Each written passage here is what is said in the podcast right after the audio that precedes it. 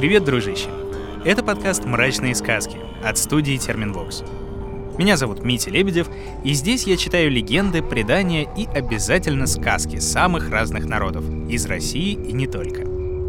Все эти сказки так или иначе учат, что сердце должно быть смелым, ум острым, а речь вежливой. Иначе самые разные духи, нечистые силы и потусторонние создания не оставят от тебя ничего. На то они и мрачные сказки.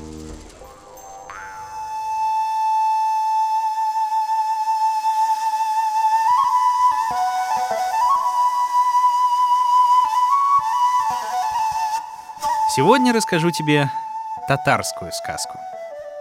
Татары, пожалуй, самый многочисленный народ России, после русских. В нашей стране живет более 5 миллионов татар, а еще около миллиона по соседству – в Казахстане, Узбекистане, Украине и других государствах.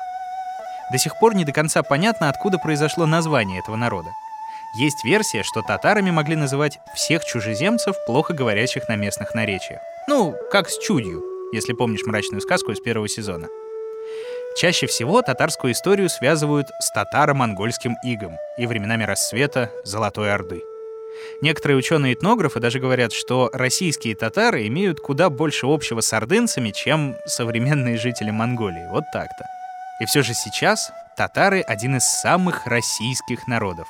И их самобытная, разнообразная и невероятная культура тесно переплелась с нашей. Современные татары в основном исповедуют ислам, но с древнейших времен они сохранили память о разных мифических существах. Духи рек и озер Су-Бабасы, Су-Иясы и Суанасы, помощник по домашнему хозяйству Уй-Ияси, во многом похожи они все на наших леших, водяных и домовых. А есть и не совсем знакомые чудовища. Например, злобный дух албасты, который наваливается на грудь спящего человека и пьет кровь прямо из сердца — или уряк, поджидающий случайного путника и воющий над убитыми в дороге. Ну и, как у многих народов, нечисть может быть и не особенно злой, и иногда как наказывать, так и помогать. Вот как рассказывают татары. В давние времена жил-был падишах. Падишах, то есть правитель. И была у него жена-раскрасавица и три сына. Однажды падишах со своей женой запрягли добрых коней в добротные телеги и выехали в широкую степь. Поставили там шатер. Ночью вдруг налетел ветер и откинул шатер. Налетел с неба девятиглавый владыка дивов, злобный дух тьмы. Вырвал див из рук спящего падишаха его жену и взмыл с добычей ввысь. Проснулся падишах. Нет жены нигде. Быстро разбудил он кучера и поехал искать супругу. Всю ночь искали, да что толку? На заре вернулись в город ни с чем. Падишах разослал во все концы конных, а куда не могли доскакать кони, разослал письма, чтобы всюду искали ее. Вот уже год минул, как пропала жена. Старший сын говорит Падишаху. Отец, познал я много наук. Позволь мне идти искать мою матушку. Ммм, согласие даю. Что же тебе надобно на дорогу? Взял сын сотню солдат, денег и припасов на год и отправился на поиски. Вот въехали путники в дремучий лес. Подъехали к роднику, к полянке. Думает старший сын, сделаем тут привал. Отдохнем денек, коней накормим. Путники спешились, поставили шалаши, нанесли воду, приготовили ужин, уселись в кружок вокруг костра. Вдруг подходит к шатру огромный белый волк Акбуре и говорит человеческим голосом. «Эй, дурни! Кто разрешил войти в мой лес и топтать траву? Нет вам моего разрешения. Немедленно уходите!» Сын падишаха ему ответил – Доступай сам, откуда пришел. Вон, видишь, сто моих солдат. Сейчас прикажу застрелить тебя!» Разгневался Белый Волк, услышав эти слова. Посмотрел на них в упор, прочел заклинание, дунул, и все застыли, как истуканы.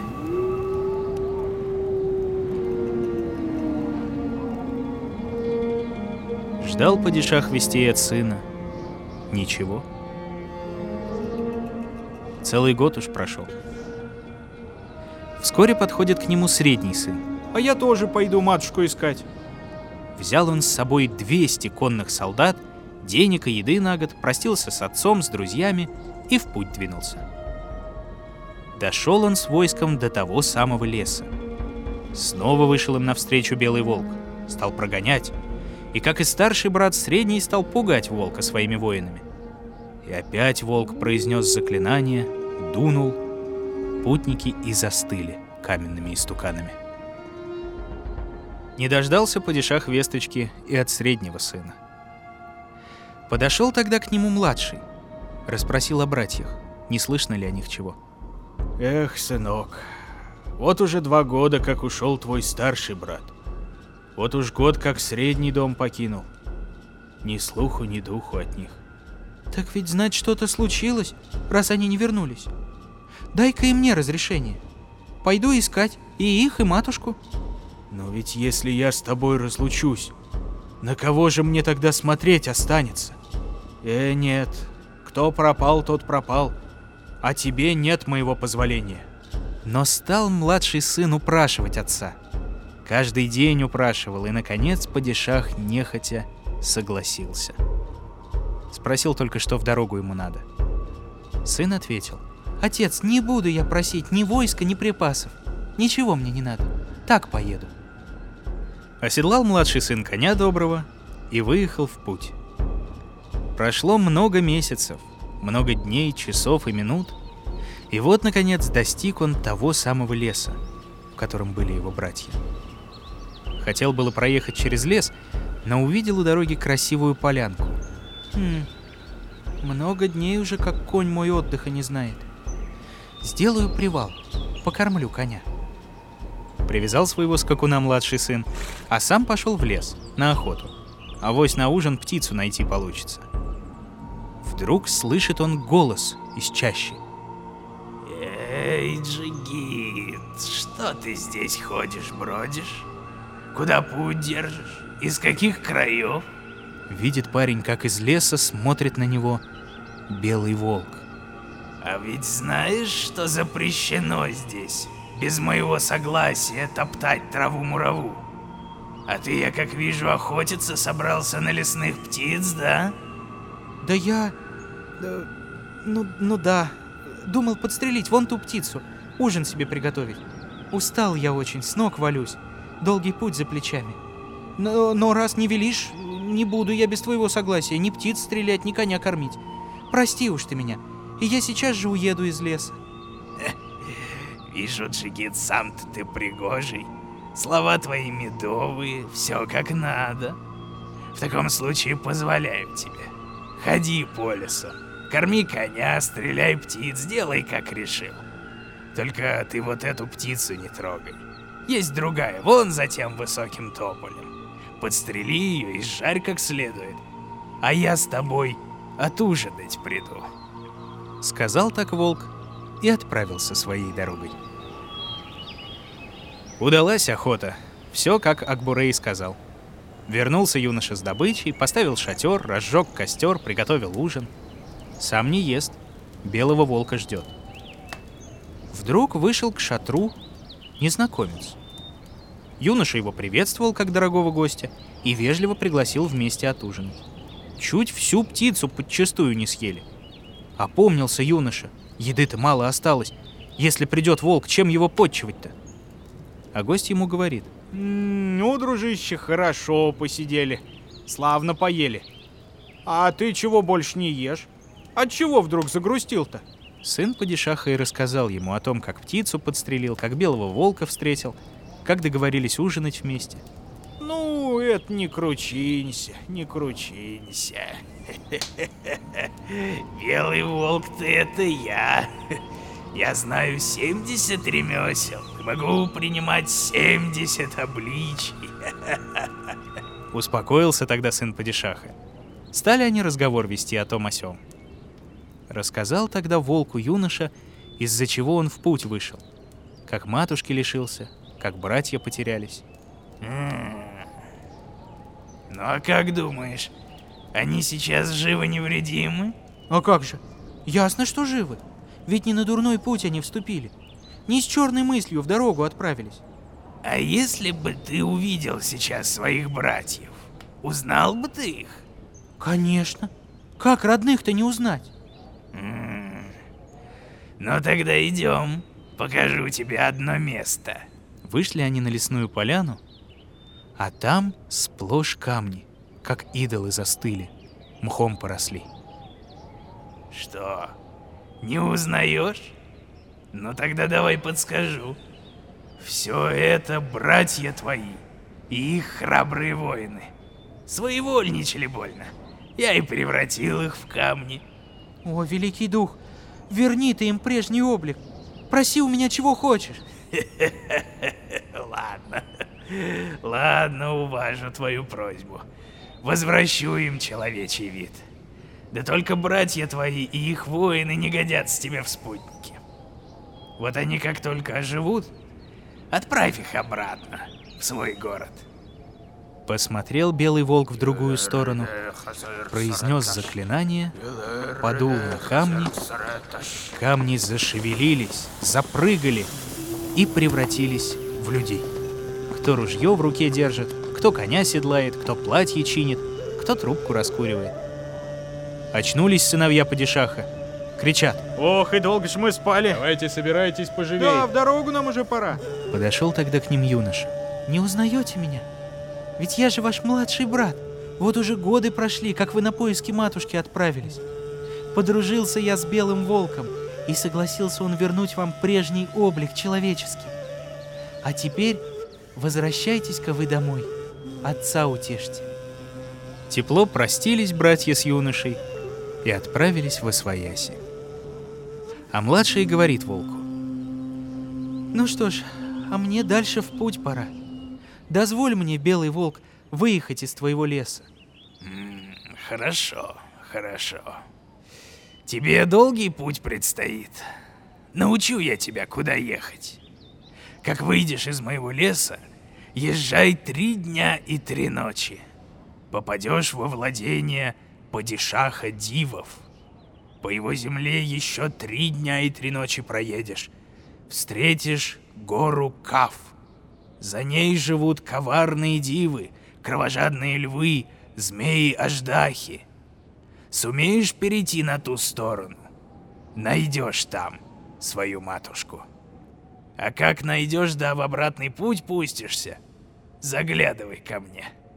Поблагодарил юноша белого волка и отправился в путь.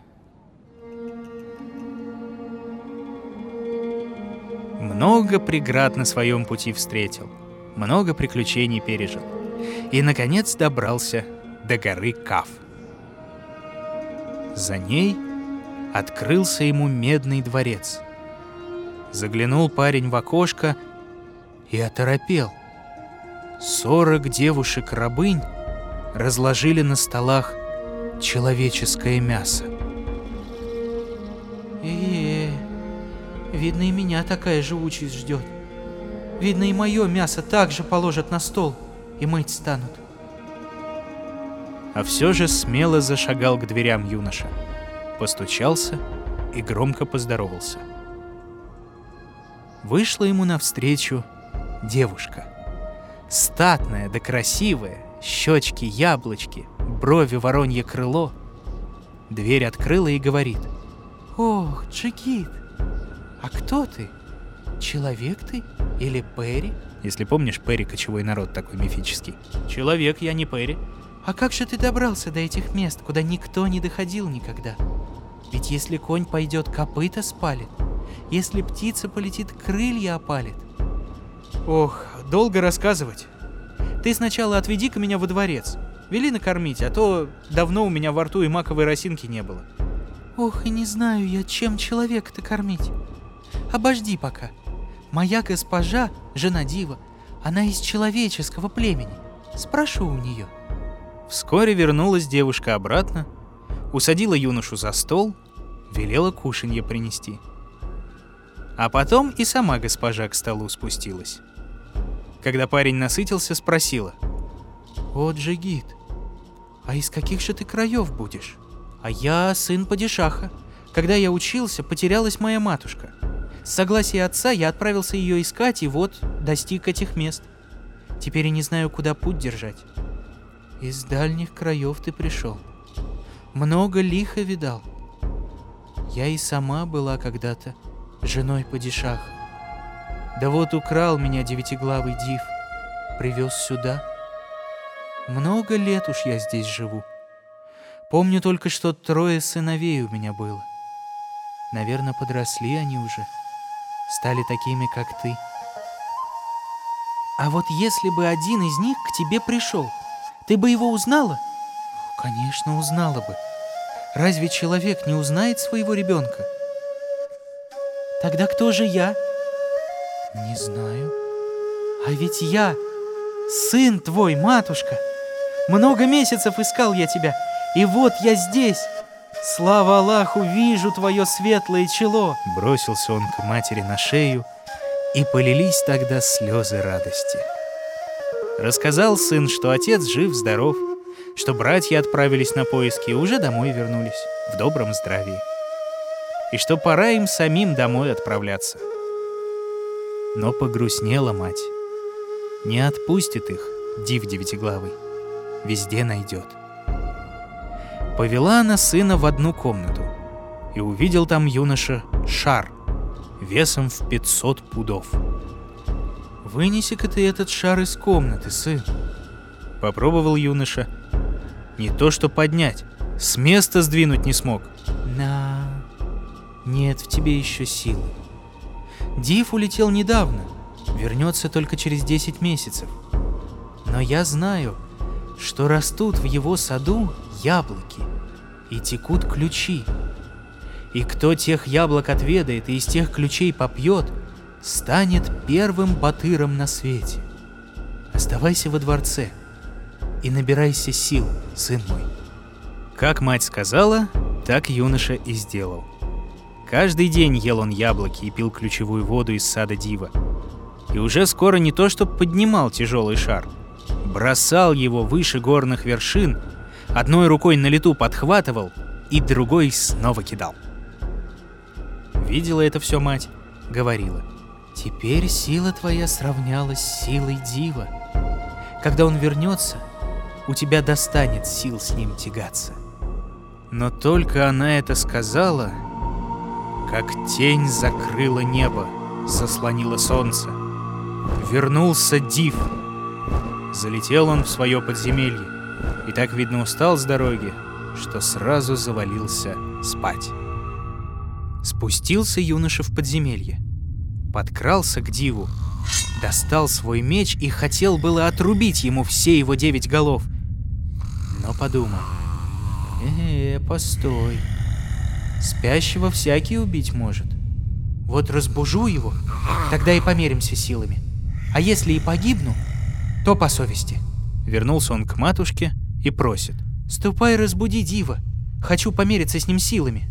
«Ох, трудно тебе будет, сынок. Но вижу, сердце у тебя честное. Разбудить Дива можно с помощью вот этого шила. Возьми его и воткни ему в пятку. Он почует, проснется.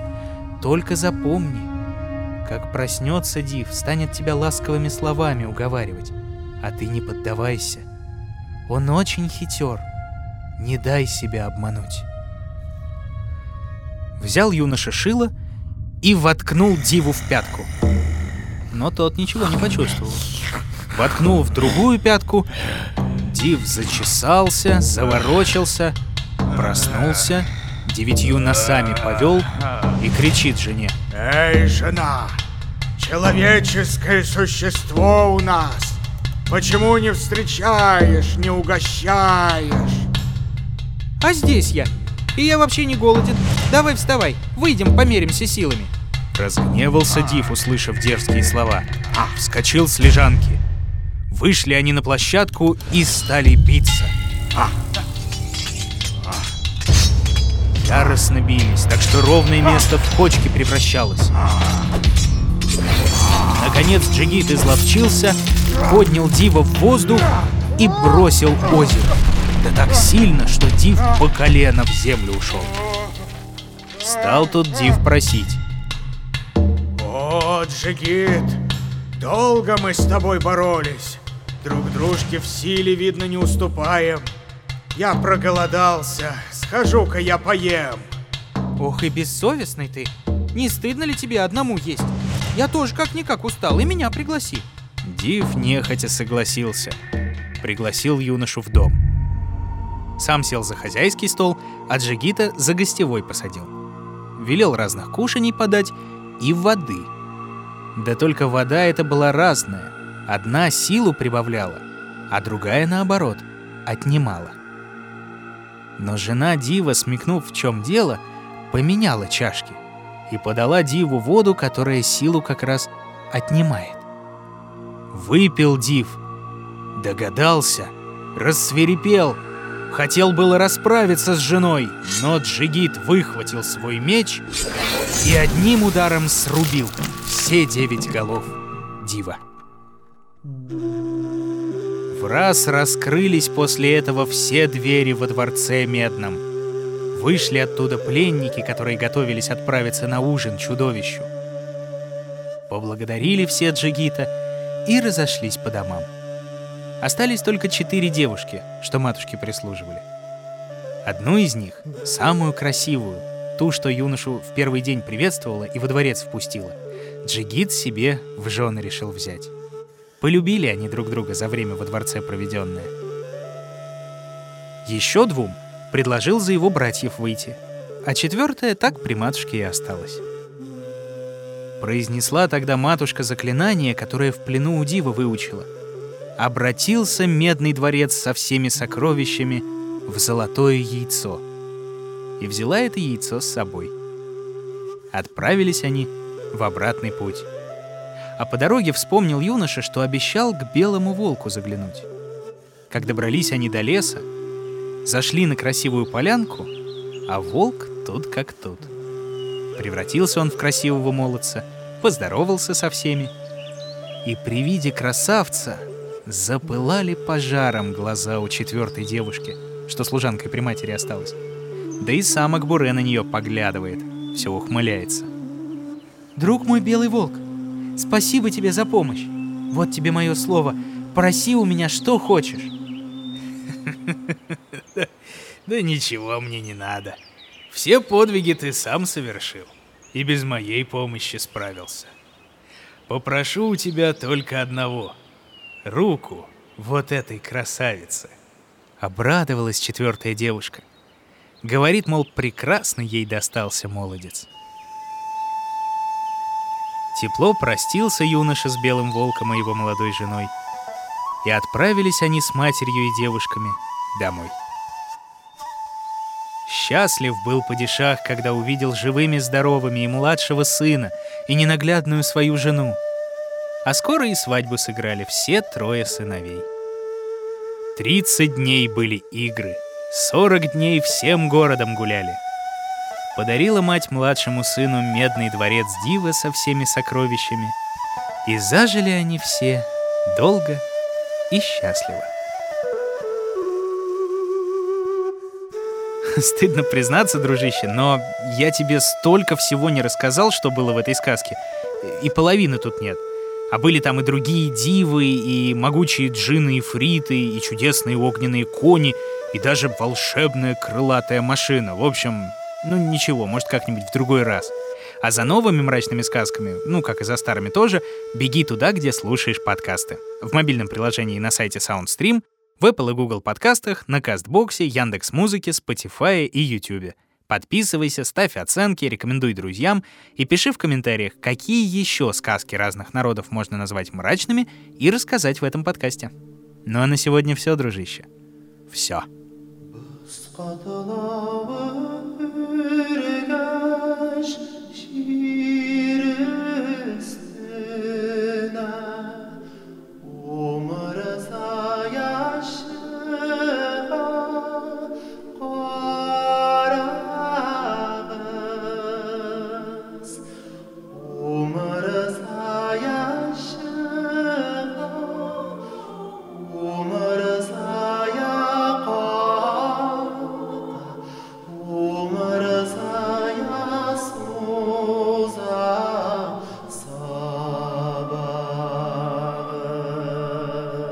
Находил и читал сказки Дмитрий Лебедев.